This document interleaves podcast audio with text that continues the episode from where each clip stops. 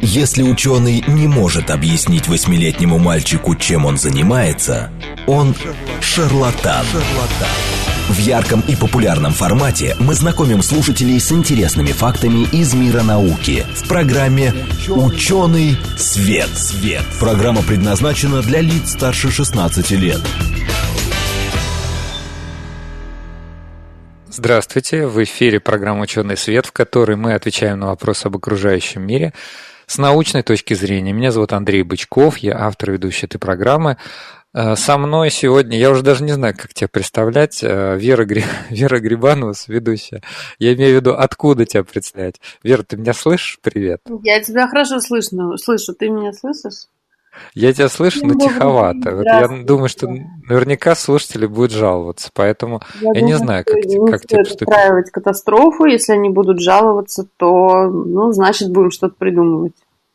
Хорошо. А, у нас сегодня в гостях Александр Георгиевич Мажуга, доктор химических наук, профессор РАН, ректор Российского химико-технологического университета имени Дмитрия Менделеева. Александр Георгиевич, добрый день. Слышите ли вы нас? Да, добрый день, коллеги. Добрый день, Андрей. Добрый день, Вера. Добрый день, здравствуйте. Вы нас слышите хорошо? Я вас очень хорошо слышу. Отлично. Ну, отлично. Это, это самое главное. А, мы сегодня в прямом эфире, а, все трое из, из разных точек. Ну, видите, что сказать? Ой, спасибо, деревенский парень пишет норм. Это, наверное, означало, что, ну, слышно. Ну, все, Вер, так что можем, можем не переживать. А я думаю, Если что у нас всегда нормально с тобой слышно. Но мы всегда переживаем за этот счет и, видимо, беспочвенно переживаем. Ну, знаешь, иногда бывает, что там двоится или на уровень, тут же каждый раз все перекручиваешь, перестраиваешь. А я для наших слушателей хочу сказать, что так как мы в прямом эфире, то смс номер 8 925 48 948 или телеграм говорит МСК-бот, все как обычно. Можете нам давать свою обратную связь, задавать вопросы. А сегодня у нас химическая тема, у нас вообще есть даже повод, серьезный повод, столетие РХТУ. Но об этом мы поговорим чуть позже, во второй половине, скорее всего, нашего разговора. А начнем мы с того, что у нас все-таки анонсировалось э, перед, э, перед нашей программой, что мы сегодня все-таки поговорим о химии, о науке. И одна из заявленных тем была адресная доставка лекарств. А научная группа нашего гостя как раз этим и занимается. Александр Георгиевич, вот тогда самый простой вопрос к вам. А что же это такое адресная доставка лекарств? Ну, само название, да, адресное, говорит само за себя. Как сделать так, чтобы лекарство в нужное время оказалось в нужном месте? И наша научная группа занимается прежде всего адресной доставкой препаратов для онкологических патологий, да, для терапии рака. И мы знаем, что особенно у химиотерапевтических препаратов много очень побочных эффектов. С чем это связано? Это связано прежде всего с тем, что они не попадают в опухоль, а оказываются размазанными, ну так в кавычках, размазанными по всему организму. От этого и куча побочных связанных с выпадением волос, а, убийством быстро делящихся клеток, а, с проблемами с печенью, проблемами с селезенкой. И все-таки ну, медики хотят, чтобы лекарство, которое там внутри вены попадало, или таблетка, оно полностью попадало в опухоли, оказалось в опухоли. Сейчас есть большая проблема. Представьте, 100 миллиграмм вещества мы ввели внутривенно. Ну вот как вы думаете, сколько из них окажется в опухоли? Ну, может быть, 10 процентов, ну, процентов 20. Да сложно сказать, сколько окажется. Какая-то ну, доля? Деле, очень маленькая доля.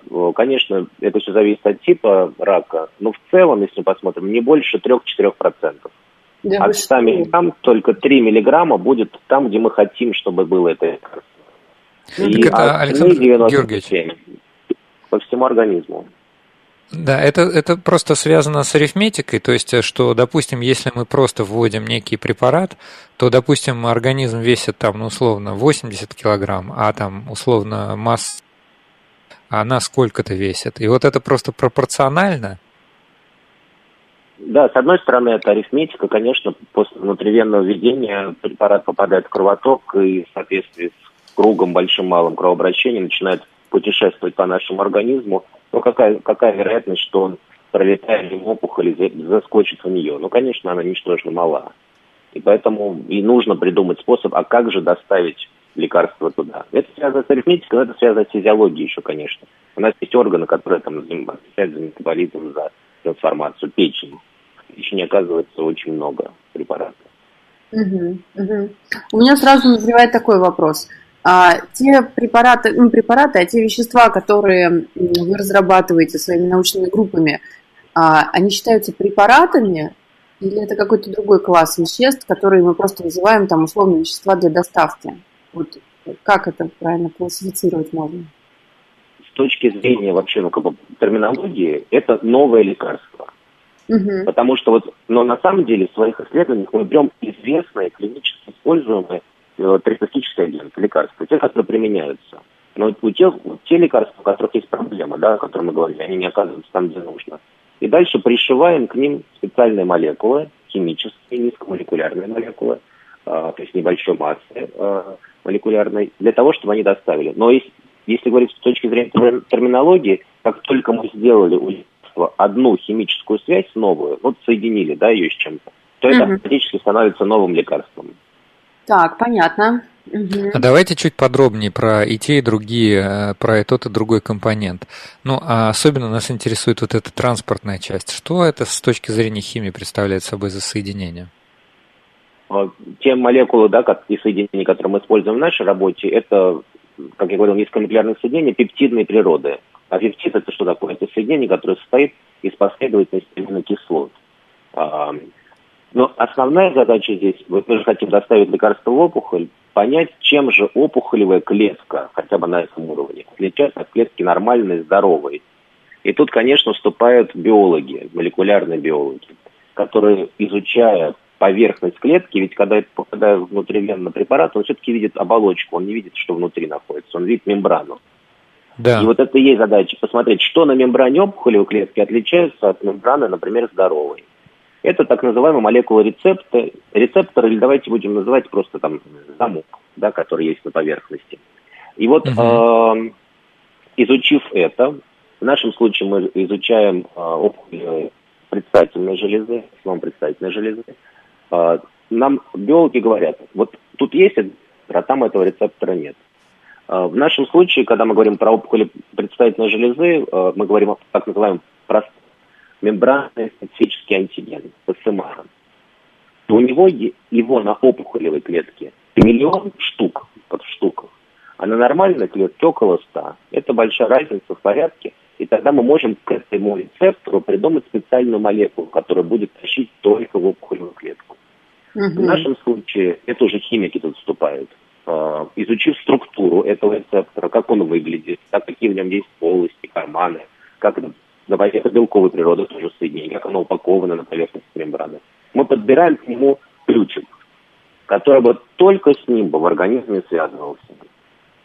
И это на самом деле самая сложная работа, потому что сначала молекулярно это моделируется в компьютере, вот какие появляются молекулы. Дальше химики вот наши лаборатории начинают синтезировать. И тут это не ограничивается одним соединением, это сотни соединений. И потом из этой сотни мы начинаем тестировать, что же все-таки лучше всего связывает с этим рецептором. Появляется одна или две молекулы. И вот когда мы определили и нашли вот этот, так сказать, ключик да, к этому замку на поверхности мембраны, то тогда э, мы начинаем пришивать, привязывать к нему известное лекарство. Ну, через определенное соединение, оно называется линкер, которое, попадая внутрь клетки, должно расщепиться. Ведь наши, как бы, вот этот доставки ввести лекарство до клетки, попасть внутрь и отцепить лекарство. И здесь тоже специальные молекулы, которые внутри клетки расщепляются. Вот если так вот, как в целом это выглядит Слушайте, конструкция. Ну, звучит очень здорово. На самом деле, мне кажется, это то, о чем мечтали и химики, и медики всегда, что, допустим, у нас есть какая-то клетка-мишень, неважно, да, даже это рак, раковая, потому что на самом деле а, ведь применение этой технологии открывает возможности и просто какие-то вот отдельный класс клеток, у которых есть какие-то специфические рецепторы, ну, не знаю, нейроны, например, вот, а, в них э, доставлять какое-то вещество. Вот. И плюс еще вы умеете, что вот они проходят внутрь клетки, после этого этот линкер как-то, что-то с ним происходит, и, значит, а, вещество высвобождается и дальше уже может работать в клетке. А, да, именно звучит, так, да. У меня сразу звучит здорово. Давай. Да. Сколько времени вообще на это уходит? Да, вот сколько времени? То есть, чтобы разработать одну такую доставку, да, молекула доставки. Сколько времени на это требуется научной группе? Ну вот, могу сказать, сколько заняло времени это у нас. Э, для того, чтобы разработать адресную доставку для вот клеток представительной железоопухоли, у нас это заняло три года. Три года мы работали над тем, чтобы найти эту молекулу, изучали биологические ее свойства. И вот прошло три года, мы, мы уже сделали конъюгат. Конъюгат – это когда мы соединили эту доставку с лекарством, протестировали на животных, провели стадию доклинических испытаний. И надеюсь, что в следующем году начинается стадия клинических испытаний. Это срок очень короткий. Три года, на самом деле, для поиска, если мы говорим вообще о лекарстве, это очень мало. Обычно занимает десятилетия. Но поскольку в нашем случае лекарство известно, нам надо было только найти одну лишь часть, которая позволит его адресно доставить. А вообще такой подход, в принципе, он э, используется тоже в химиотерапии. Но в нашем случае, как я говорил, это такие небольшие органические соединения, похожие на пептиды, да, на основе аминокислот. А вообще подход по адресной доставке используется с использованием антител. Антитела – это по такому же принципу. Только в нашем случае, условно, скажем, наш доставщик весит 500, а его атомная масса, молекулярная масса 500 там, грамм на моль или, или 500 дальтон, да. ближе биологам. А если мы говорим об антителах, то это может весить 15 тысяч, 20 тысяч.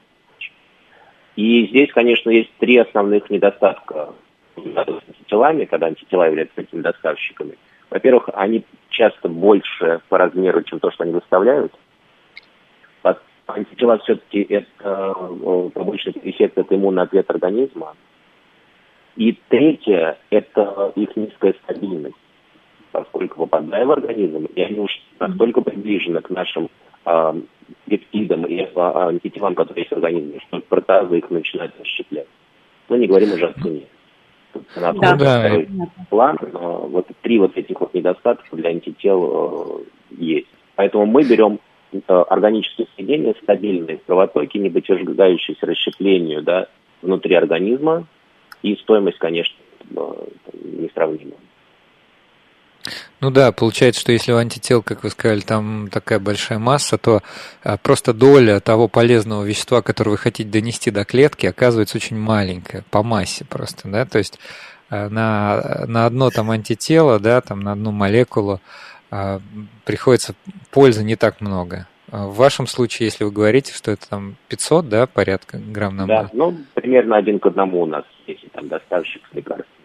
А, ну вот. А, ну, соответственно, вы, вы уже сделали исследование для рака предстательной железы. А планируются какие-то другие виды онкологических заболеваний исследовать? Да, мы параллельно проводим работу по адресной доставке в печень для гепатоцеллярной карциномы. И здесь тоже такой же подход, немножко другой класс соединений. Мы используем рецептор, так называемый осяло-гликопротеиновый рецептор. И здесь мы чуть на, находимся на шаг назад, когда мы подбираем самый эффективный доставщик для того, чтобы доставить в эти опухолевые клетки. А, ну, я думаю, что следующий год у нас займет еще достаточно большое число биологических экспериментов, и через год мы сможем говорить о доклинике. А когда э, с помощью вот ваших технологий уже смогут лечить конкретных пациентов? Ну, если э, мы говорим про вот наш подход по адресной доставке, да. То э, я думаю, что это займет несколько лет, когда появится не только наша научная группа, естественно, в мире занимается тематикой адресной доставки. Те, кто mm-hmm. занимается адресной доставкой, условно, это два лагеря, да, это коллеги, которые занимаются антителами и прицепляют разнообразные препараты. И там уже, кстати, есть несколько в клинике перспективных препаратов для терапии лимфомы. А, и вторая группа – это а, низкомолекулярная доставка, адресная доставка с использованием таких соединений, как наши. И здесь уже mm-hmm. тоже несколько соединений за границей проходят клинические испытания. Как я говорил, мы закончили до клинику, а уже есть Э, до клиника от клиники отличается. До клиника это животные, да, доказательства безопасности, эффективности клиника это э, люди. Э, и препараты, которые адресно доставляются в опухоли э, молочной железы, в опухоли яичников, такие сейчас работы идут за границей уже. Вот наш будет в этой бреду препарат, который будет предстательная железа первый для терапии. Я думаю, mm-hmm. что э, ну, это 3-4 года, и у нас появятся на рынке препараты для адресной доставки. Очень здорово. Слушайте, ну, получается, что разработка такого препарата, вы сказали, да, она э, такая весьма междисциплинарная, то есть биологи разыскивают эти самые рецепторы на поверхности, да, значит, э, клеток, мишеней, а, соответственно, кто-то еще занимается компьютерным моделированием сначала. А, это тоже, да, который занимается там, моделированием молекул в компьютере. Потом есть еще непосредственно органики, синтетики, которые все это делают. Да, это очень междисциплинарная работа. Тут и, и биоинформатики, да, и молекулярные биологи, и химики синтетики, и очень много, на самом деле, подключено к нам ведь они должны нас направлять, они должны нам подсказывать, какие препараты, вот, которые сейчас используются, обладают теми недостатками, которым необходимо улучшить их адресность. Поэтому это такое очень-очень междисциплинарное исследование. Она, на самом деле, если мы сейчас посмотрим, то практически все самое интересное, оно находится на стыке разных дисциплин. Я вот это все так, э, такой у меня задел под вторую половину программы, потому что я хотел бы немножко поговорить вообще о специфике химиков. Вы ведь не просто вот а, ученый, да, доктор химических наук, вы еще и ректор э, химико-технологического университета. И поэтому я вот а, вот эту вот историю, ну, может быть, слушателям кому-то все-таки это будет интересно, не знаю, там дети поступают, а, поговорить о том, какая вообще специфика каждого из химических образований в России. Например, человек хочет заниматься фармацевтикой или органикой, или химической технологией. Вот куда ему идти? Но про это мы все-таки поговорим э, во второй половине, чтобы у нас вот не, не было Давай ветвления. я сейчас вопрос задам. Давай. Назрел. Александр Георгиевич, вот вы рассказывали как раз, Андреевич, да, что очень междисциплинарная должна быть команда, и это тоже занимает а, разработка этих средств новых занимает время. У меня возник вопрос, но кто-то же еще наверняка с вами сотрудничает. То есть если мы говорим про а, заболевания, а, смертельные заболевания, то наверняка многие фармкомпании а, заинтересованы, наверное, в таких разработках. И вот если в этом ключе какое-то сотрудничество, то есть приходит ли к вам со стороны индустрии, например, какая-то помощь, или, может быть, не знаю, международное какое-то взаимодействие помогает? Да, спасибо, Вер, большой вопрос. Конечно, э, во-первых, так скажу откровенно, исследования э, вот, медицинские, логические очень дорогие. И, э, да и синтез тоже это вещь непростая и, и не дешевая, особенно когда говорим о сотнях соединений. Поэтому эта работа без должного финансирования очень сложно. Первый такой важный шаг и такой толчок развития этого проекта в нашей лаборатории, мы, мы выиграли грант министерства науки и высшего образования в рамках постановления 218. Это кооперация как раз науки с индустрией. И с нашим индустриальным партнером, который сейчас этот проект продолжает и ведет, компания «Зварина Фарма». Они на стадии наших предложений идей поверили в нас, поддержали, софинансировали этот проект вместе с министерством. И вот до клиника, поиск, вот этот синтез, работа биологов, это все было выполнено в рамках этого проекта. И сейчас уже сама компания при нашем естественном участии начинает стадию клинических испытаний. Но вы абсолютно правы, что без бизнес-партнера это сделать невозможно. А, ну, хотя бы мы ученые, хотя мы понимаем в этом, но тоже коллеги из, из индустрии, они сразу же экономический эффект. А, это, и это тоже в любом исследовании важно. А, поэтому это кооперация. А если мы говорим об исследованиях, то сюда были включены, конечно, ученые из МГУ, исследователи из РХТУ, а, онкоцентр Блохина, а, институт Герцена наш онкологический. И это тоже была такая меж, а, не, то что даже внутри одной организации взаимодействия коллективов, нет, это было такое межведомственное большое взаимодействие. Понятно, ну да, сейчас без, без этого никуда, и вы правильно говорите. Вообще вот это, я не знаю, опять же, вот что-то мне захотелось какое-то вести просветительская работу в направлении, вот если, допустим, человек выбирает себе какое-то будущее, да, вот а, когда мы, а, значит, э, допустим, учились а, или выбирали себе учебное заведение, ситуация была немножко одна, а сейчас она немного другая.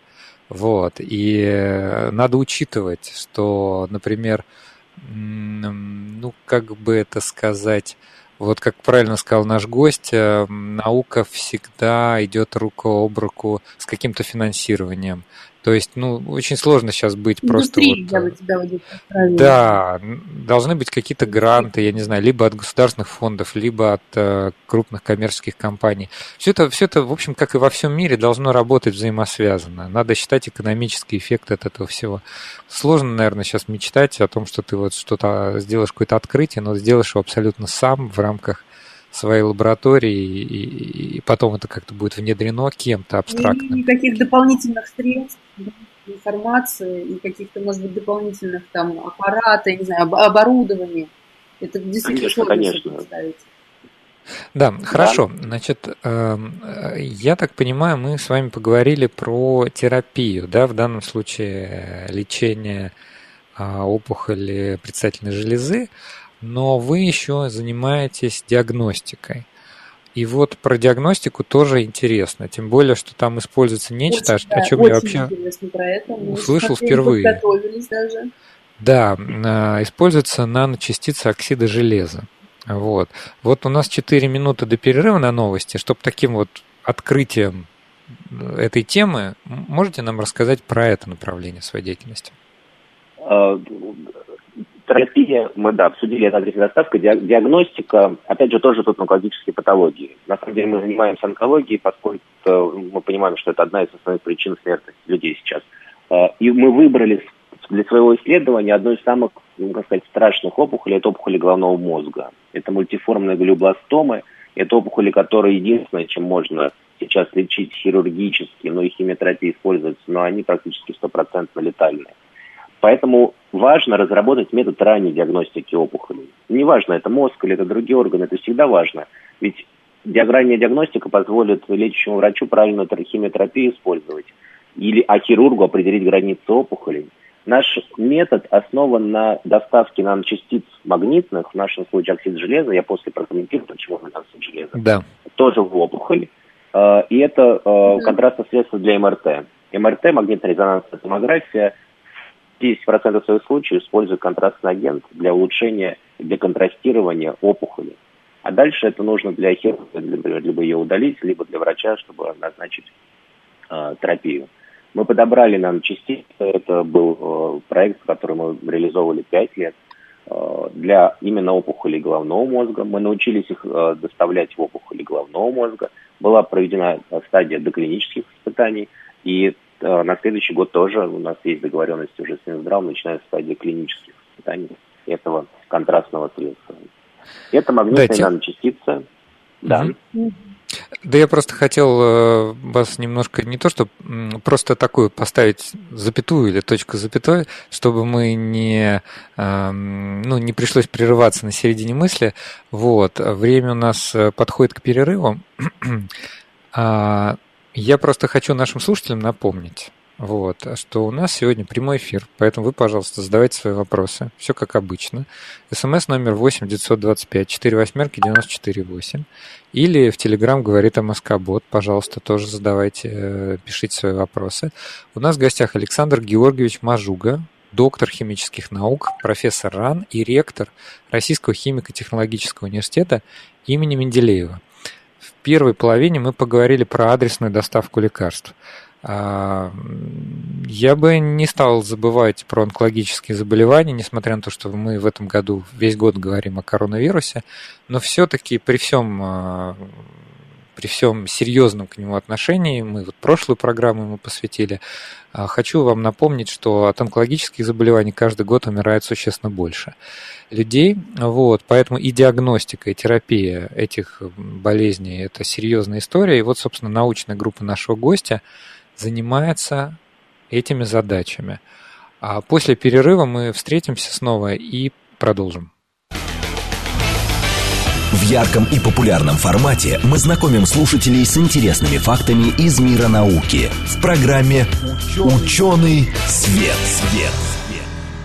Здравствуйте, в эфире программа «Ученый свет», и как следует из нашей заставки, мы в ярком формате рассказываем о да, вопросах из мира науки. Ну, удаленный, Программа... очень яркий формат наш э, сопровождается удаленным подключением. Да, да. Не видим на... друг друга, но пытаемся сделать себя яркими. Надо, надо поменять на в удаленном формате. Да, да, да. Ярком, теперь да. в удаленном. А программу ведут по-прежнему Андрей Бычков и Вера Грибанова. Вера, привет еще раз. Еще раз привет, добрый день всем. У нас в гостях Александр Георгиевич Мажуга, доктор химических наук, профессор РАН, ректор Российского химико-технологического университета имени Менделеева. Александр Георгиевич, добрый день. День, коллеги. Да, э, в первой половине мы поговорили об адресной доставке лекарств и начали такую тему, как, как, как наночастицы э, оксида железа, которые применяют для диагностики, насколько я услышал, э, довольно сложных э, опухолей. Это вообще большая проблема на самом деле. Онкологических заболеваний очень много, совсем не столько, сколько знают про них обычные люди. По-моему, в районе 150, и некоторые из них очень плохо лечатся. И, конечно, чем раньше их диагностировать, тем лучше. И вот, собственно, я так понимаю, вот эти наночастицы оксида железа и помогают этой задаче. Мы продолжаем. Александр Георгиевич, я вас там немножко прервал, вы уж меня простите. Вот. Ничего, ничего страшного. Да, давайте продолжим. Ну, я на самом деле хотел еще уточнить э, слово нано вообще э, когда-то из мира химии или там физики перетекло в обычный человеческий лексикон. И сейчас уже даже немножко люди не совсем понимают, о чем речь. Может быть, вот скажете два слова, почему именно наночастицы? Да, ну наночастица, сама приставка, да, нано это 10 минус 9, и мы понимаем, что это, ну, как бы очень-очень маленького размера частички. И вообще, почему бум такой вокруг наночастиц, сейчас есть нанотехнологии, есть целый раздел нанобиомедицины, использование наноматериалов в медицине и в биологии. С чем это связано? У этих объектов появляются свойства, отличные от свойств ну, там, массивного материала. Но вот тот пример, который, ну, всем, наверное, чтобы он был понять, вот золото. Да? Золото, ну, мы видим тящие золотистые, как говорим. А вот возьмем наночастицу, размер 10 миллиметров, ее будет вишнево-красный, похожий даже и по Александр Георгиевич, Александр Георгиевич, простите, может быть, у меня, конечно, прерывается, но, возможно, у вас тоже. А, я возьму на себя смелость, вы пока там а, просто вашу реплику перевести нашим слушателям, потому что я слышал часть, но, кажется, уловил основную суть. Вот. А, дело в том, что вот наночастицы золота при добавлении в те или иные материалы могут дать очень интересное красное окрашивание. Вот недавно узнал, не знаю, правда или нет, что вот а, звезды на башнях Кремля – они как раз э, там стекло окрашенное вот этими наночастицами золота. Ну, там, очень мелкими частицами.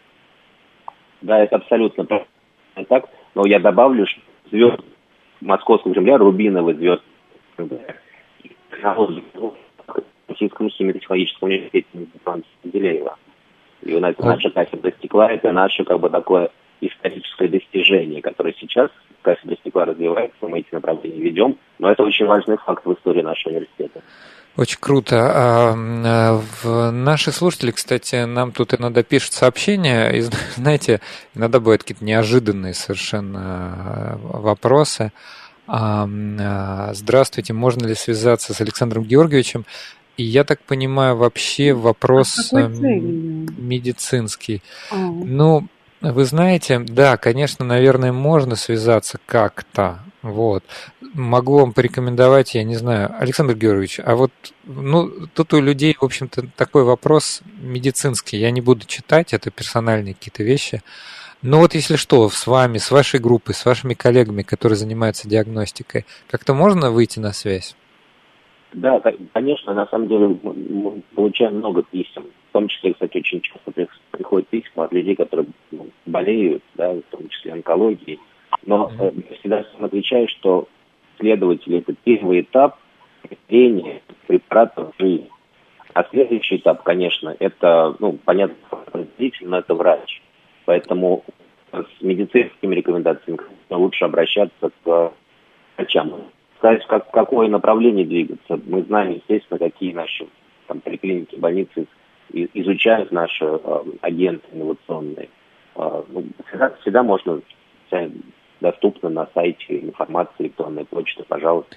Ну да, смотрите, на сайте РХТУ имени Менделеева есть раздел «Ректорат», вы там можете найти ректор Александр Георгиевич Мажуга, и там наверняка есть какие-то контакты, ну как минимум электронная Конечно. почта. Конечно. А вот, может быть, куда-то вас перенаправят, ну в том смысле, что каким-то коллегам, то что все-таки мы, у нас часто бывают медицинские темы, вот, мы всегда отправляем к врачам. В общем, понимаю вашу очень непростую ситуацию поверьте, очень хорошо понимаю. Я обращаюсь к слушателям. Ну, в общем, да, наверное, лучше вот обращаться ко всем а, в такой ситуации. А, хорошо, давайте еще немного про эти наночастицы. А как все-таки происходит вот та самая диагностика? Вот чем они помогают именно такого размера? И почему был выбран именно железо, а не там, скажем, другие какие-то элементы? ставим э, наночастицы, мы, мы занимались наночастицами оксида железа, магнетит. Это на самом деле природный минерал, магнитный, то есть он притягивается магнитом. Мы можем представить, ну, все представляют, как там, порошок, например, металлический, и если рядом поставить, то они ползают. На самом деле да. история применения магнитных наночастиц, именно железа, началась в 50-х годах. Профессор итальянский. Угу.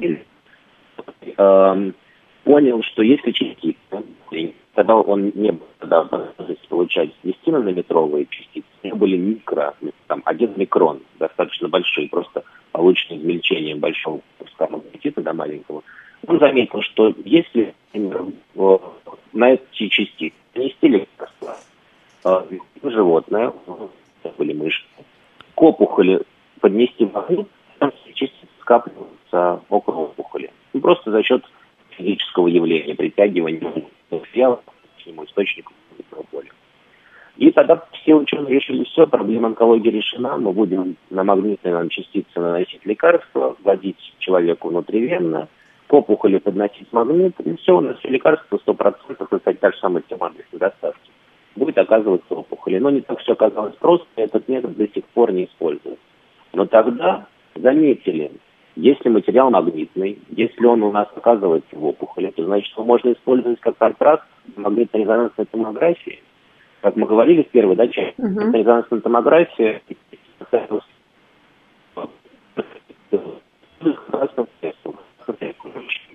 где э, увидеть лучше на экране контрастное средство, которое применяется, а чаще всего содержит магнитные ионы.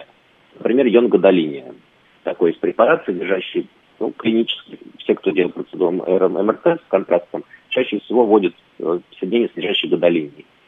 Э, но у него есть один большой недостаток. Это низкомолекулярное соединение, и оно достаточно быстро выводится из организма. Ну, буквально это может занять 5 минут.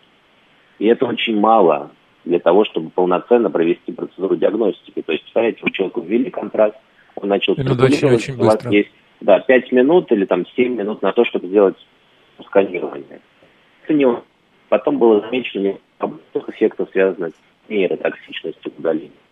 И тогда э, этот препарат сейчас применяется, хороший препарат, но, но есть и альтернативы более безопасные и э, которые дольше смогут э, в организме человека циркулировать. Это материал на основе оксидов железа. И, и когда впервые этим начали заниматься, то этот материал выбрали. Почему? Он магнитный, мы об этом говорили. Он биосовместимый. Он не имеет побочных эффектов. У него единственный э, неприятный эффект для тех людей, у которых повышенное содержание железа. Заболевания, связанные с избытком железа в организме. Но это, это очень редко, когда встречается. А для всех остальных он безопасен. И при его разложении получается железо, железо, гемоглобин, и вообще ну, как бы всегда Александр Георгиевич, я... можно я вас немножко остановлю, да, потому что не очень хорошо слышно, вот, э, проблемы телефонной связи. У нас со звуком, да, какие-то Да, и я давайте отвечу на вопрос э, слушателя, а потом подытожу то, что вы сказали, потому что мы с вами заранее это все обсуждали а до эфира, и я, ну, немножко все-таки могу какое-то резюме подвести. Значит, Михаил да, спрашивает. Спасибо большое, да. Да, Михаил спрашивает, вот наш слушатель в Телеграм, адресная доставка препарата нужна для чего? Остановить механизм неконтролируемого деления клеток или убить раковую клетку? Вопрос. Э, ну, я позволю себе ответить, а Александр Георгиевич, если посчитает нужным, дополнит, что адресная доставка препарата нужна для того, чтобы доставить препарат в клетку. От того, что дальше будет происходить, это зависит от того, какой именно препарат, какое именно химическое соединение мы туда доставили. Я так понимаю, цели могут быть, в общем-то, разные. Да, абсолютно правильно. Основная задача доставки – доставить лекарство внутрь клетки. Внутри клетки лекарства освобождаются, и дальше, конечно, остановить э, распространение опухолевых клеток, убить их, да, за счет разных механизмов клеточной гибели. Но основная задача – остановить рост и развитие опухоли. То есть это способ более такой селективной, более высококачественной химиотерапии, потому что если мы просто даем какой-то препарат, который ну, каким-то образом воздействует на клетки, то, к сожалению, здоровые клетки тоже получают этот препарат часто. Вот. И да. ученые ищут способы э, более точно, более селективно, что называется, доставлять именно до раковых клеток. По поводу наночастиц железа, насколько я услышал, правильно, неправильно, что железо просто имеет очень хорошее сродство да, к живому организму. Сам по себе элемент, конечно, содержится у нас в организме, все знают гемоглобин, и у нас есть способы вывода этого самого железа. То есть, в общем-то, препараты для контраста, для использования контраста ну, в МРТ, кто делал, тот знает, на основе железа выглядят более безопасными, чем существующие препараты. А как сказал наш да. гость, а сейчас используют соединение гадолиния. Ну, даже само собой название э, звучит как довольно редко используемый элемент – и я не знаю, честно говоря, никогда не слышал про его токсичность, вот, но предполагаю, что если он находится даже в достаточно низко в э, периодической системе элементов имени Дмитрия Ивановича Менделеева, вот, то, возможно, там действительно токсичность. Наверное, это довольно тяжелый элемент, вот, и, возможно, какие-то там негативные эффекты. Да, абсолютно правильно. Спасибо большое, Андрей, за комментарий. Все, да, все именно пере... так. Перевожу как могу. Да, вот такой вопрос. А почему все-таки именно железо, а не другие? Ну, в принципе, это уже частично следует из предыдущего ответа вашего. Но почему не другие какие-нибудь элементы? Ну, допустим, там, ну, не знаю, какие-то вот другие, ну, медь, может ну, медь, быть. Да. Или там, что приходит в голову. Ну, с кобальтом или с никелем ну, они тоже магнитные, но с ними очевидно. Кобальт, никель, скорее всего, будет токсичным. Ну, и, иметь на самом деле тоже в большом количестве она токсична организма. Говоря уже о кобальте, о никеле. Да, железо, тут как бы совокупность. Первое – это безопасность. Второе – это хорошие магнитные свойства. А, и третье, да, ну, связано с безопасностью, это биосовместимость и э, известные пути деградации выведения потом из организма. И наночастицы, магнитные наночастицы оксида железа, после введения попадают в опухоль. В нашем случае, да, мы это изучаем на опухоли головного мозга. За счет того, почему, в принципе, вообще опухоли попадают, э, наночастицы попадают в опухоль. За счет так называемого ЭПР-эффекта. Эффекта, когда э, сосуды, которые снабжают опухоль, имеют больше расстояния с внутри, наночастицы просто и удерживаются. Это тоже очень важный эффект, почему сейчас активно используют частицы для адресной доставки, в том числе и противоопухолевых агентов. Потому что опухоль имеет такую разветвленную сеть сосудов для того, чтобы активно питаться, в которой много пор, много э, дефектов, куда наночастицы попадают. И поэтому, подбирая размер наночастиц, например, до 100 нанометров, мы можем подобрать э, размер, который попадает только в опухоль, при этом наночастицы не попадают в здоровую ткань. И это тоже, да. на самом деле, адресная доставка, только в первом примере это была так называемая активная адресная доставка с таким вот э, молекулой, которая ведет препарат в опухоль. То здесь это называется пассивная доставка, только за счет физиологической особенности сосудов, например, которые снабжают опухоль, и сосудов, которые снабжают здоровые ткани. Ну вот да. А, э, слушатель мастер пишет, сколько в воздухе наночастиц не сосчитать. Мы живем в наномире. Знаете, такой философский вопрос, потому что, во-первых, в воздухе существуют частицы разных размеров э, и более макроскопические, чем нано, да, там какие-нибудь частицы пыли. Вот. Ну, просто раньше, как бы сказать, видимо, технологически было сложно работать с веществами, размер частиц которых находился вот в нанодиапазоне. Ну, у а нас сейчас... не было таких микроскопов. Э, и, ну, когда-то, да, когда-то не было да, микроскопов. Конечно, на самом деле мы с объектами из наномира работали всегда. Просто когда появляются методы их исследования, да, то мы сможем их видеть, искать. А вот очень хороший пример относительно, слушатель, да, говорит, относительно миллиона частиц в окружающем воздухе, которым мы дышим, абсолютно так. На самом деле, помимо наночастиц, мы даже иногда в городе фиксируем микрочастицы. И недавняя работа английских ученых показала о том, что в мозге человека, как раз когда делали процедуру МРТ, вдруг неожиданно нашли магнитные наночастицы и стали искать, ну откуда у человека, да, который никогда их ни себе не вводил, в голове есть магнитные mm-hmm. наночастицы. Но на самом деле Очень потом интересно. причина была в том, что они попадают именно из окружающего воздуха. Да, я думаю, что, ну, у меня есть, конечно, а, предположение, но я сейчас боюсь, что это, во-первых, такое спекулятивное, поэтому вы уж меня простите, я никаких исследований не проводил, но предполагаю, что в нашем мире механизмов, автомобилей, метро, трамваев довольно часто колодки, вот что-то из этой серии, да? И вот эти ну, очень... И, и, да, конечно, и предприятия. У нас, по-моему, прерывается этот звук Не знаю, да, я, я, вас я да, немножко... слышу.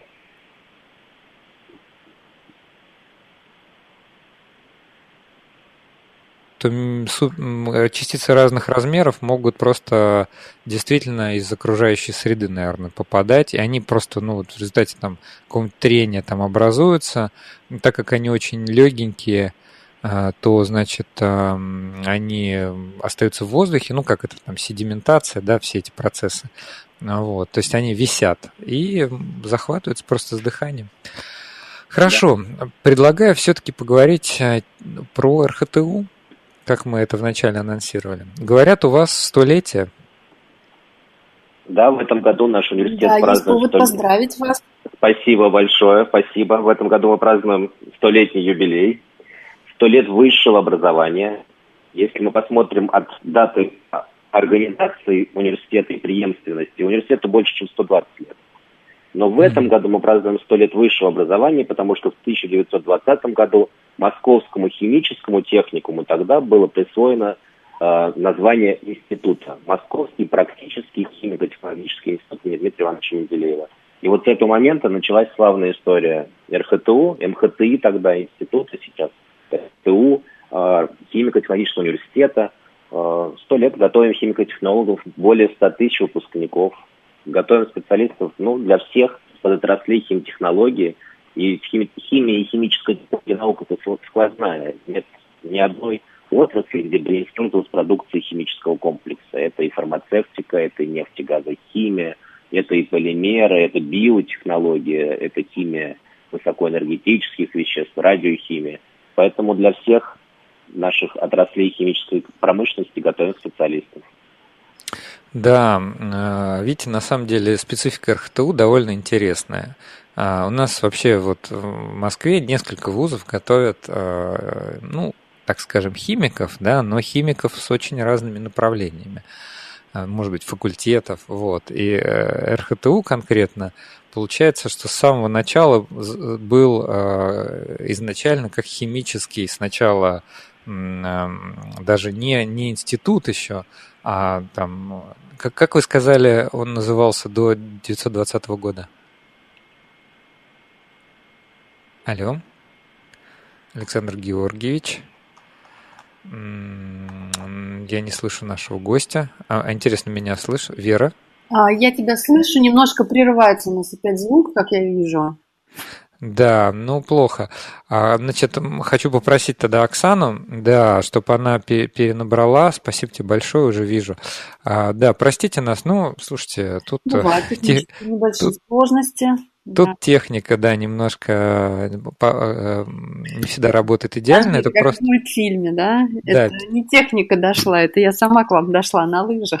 Да, телефонная просто линия иногда, к сожалению, отключается. Я хочу напомнить нашим слушателям, мы сегодня в прямом эфире говорим, у нас сегодня в гостях Александр Георгиевич Мажуга, доктор химических наук, профессор РАН и ректор Российского химико-технологического университета имени Менделеева. И как он нам только что рассказал, оказывается, РХТУ имени Менделеева в этом году сто лет исполняется. А, вот. И я как раз начал говорить о том, что РХТУ, специфика его в том, что он с самого, а, с самого начала задавался как химическое учебное заведение. Александр Георгиевич, вы нас слышите? Да, очень хорошо. Отлично, да, немножко прерывалось. Вот. Я вас хотел спросить, а как он, вот вы сказали, назывался до 1920 года? Это сначала было Московское промышленное училище, которое готовило вот. инженеров, в том числе и химиков. Потом это был Московский химический техникум, и в 1920 году уже институт. Да, вот видите, ну то есть фактически как, как некое промышленное инженерное химическое учебное заведение он был вот всегда. То есть не да, вот как там хим, хим, химфак МГУ, где э, значит, в МГУ и химфак, и физфак, и биофак, и все остальные факультеты. Вот. Эм, хорошо. 99% связано с химией, они все профильные. И, конечно, ну, мы готовим кадры для индустрии, для промышленности.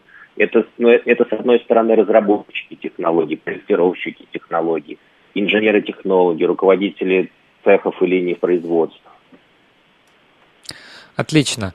А вот мы немножко упомянули прошлое, а хочется и про будущее, и про настоящее. Я вот слышал, тоже вот был удивлен. Ну, на самом деле, знаком с РХТУ очень давно. А, значит, а, оказывается, есть сейчас Менделеевский инжиниринговый центр. Можете немножко про него рассказать? Менделеевский инжиниринговый центр – это подразделение университета, проект, который мы два года начали реализовывать. Это подразделение, которое отвечает за взаимодействие с индустрией для реализации для индустрии. Угу. Проблема, вот переход от исследования в лаборатории на завод – и инжиниринговый центр как раз эту нишу заполняет. Его направленность – это активные фармсубстанции, разработка технологий получения фармсубстанций и разработка технологий получения защиты растений, агрохимия.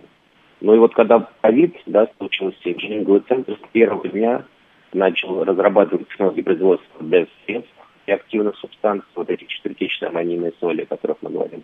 И самое главное, что мы за два месяца сделали технологии производства фавипиравира – нашего препарата противовирусного, который является да, дженериковым препаратом, разработали его отечественную технологию производства. То есть инженеринговый центр, подразделение, mm-hmm. которое связывает бизнес, назовем так, с наукой. И, и делает трансфер, перенос разработки да, технологической на предприятие. Хорошо, у нас, если, если я дам вам 60 секунд, какие перспективы дальнейшие? Ведь, насколько я понимаю, из инжинирингового центра или со смежных подразделений что-то еще более глобальное планируется сделать? Да, ну, перспективы на будущее. Первое, это еще больше укрепить связь с предприятиями химического комплекса. Сделать так, чтобы наш университет был таким хабом, да, который объединяет все наши партнеров – в единое целое, и если кому-либо нужна разработка в области химической технологии, чтобы все знали, что за ней надо идти в РХТУ. Ну а следующий этап – это наш мегапроект Менделеева, проект, который мы выполняем в рамках 216 закона, площадка, которая как раз ученых и разработчиков с целью создания отечественных технологий в области химии. То, что нужно сейчас предприятиям, нужны свои технологии, чтобы мы не шли за границу за технологии, за разработкой, а чтобы мы шли и в наши университеты и научные организации за ними. Так вот, наш проект как раз и объединяет и университеты, с одной стороны, научно-исследовательские институты, с другой стороны, и бизнес, с третьей стороны. Супер. Супер. Мы э, хотим вам пожелать успехов в вашей деятельности. Спасибо и большое. поблагодарить Спасибо. за эфир. Спасибо. Спасибо большое. У нас в гостях был Александр Георгиевич Мажуга, доктор химических наук, профессор РАН, э, ректор РХТУ имени Дмитрия Ивановича Менделеева. Услышимся в следующую субботу. Всем пока.